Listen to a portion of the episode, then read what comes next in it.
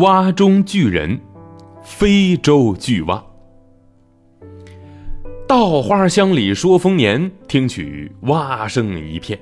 哈哈，这句著名的词呢，所形容的场景啊，就是乡下。每到稻谷成熟的季节，到了晚上啊，就会到处都传来青蛙的鸣叫声。其实到了夏天，我们晚上走到池塘边，也是能够听到阵阵蛙叫的。你别看这青蛙挺吵的，它们呢可是益虫，我们呀得好好保护它们。不过说到这青蛙家族，大多数呢个头都不算太大，当然也有一些特例，像牛蛙之类啊，个头就挺大。不过今天呢，海豚博士要给大家介绍的这种青蛙，那可比牛蛙呀大多了。如果跟其他小青蛙相比呢，它它简直是个巨人，它就是非洲巨蛙。哎，大家好，我就是非洲巨蛙，那别人呢也叫我巨鞋蛙。为什么叫我巨蛙呢？那是因为我的身长有三十厘米，如果我把后腿伸直，就差不多一米了。小朋友，你的个子都不一定有我长吧？而且我的体重也可以达到六斤左右。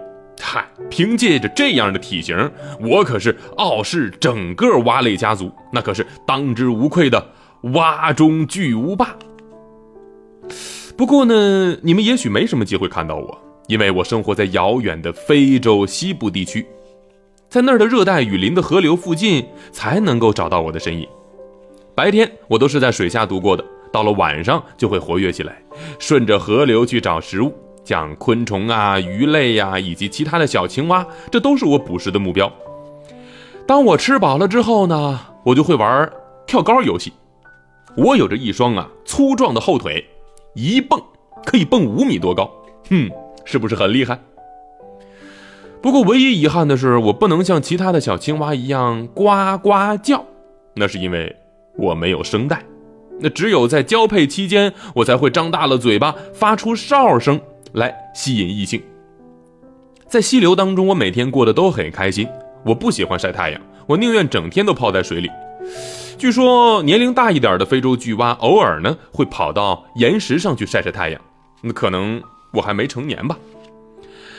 大概是因为我的体型太大了，引人注意，所以很多人想把我们当做食物吃掉，或者当做宠物来养。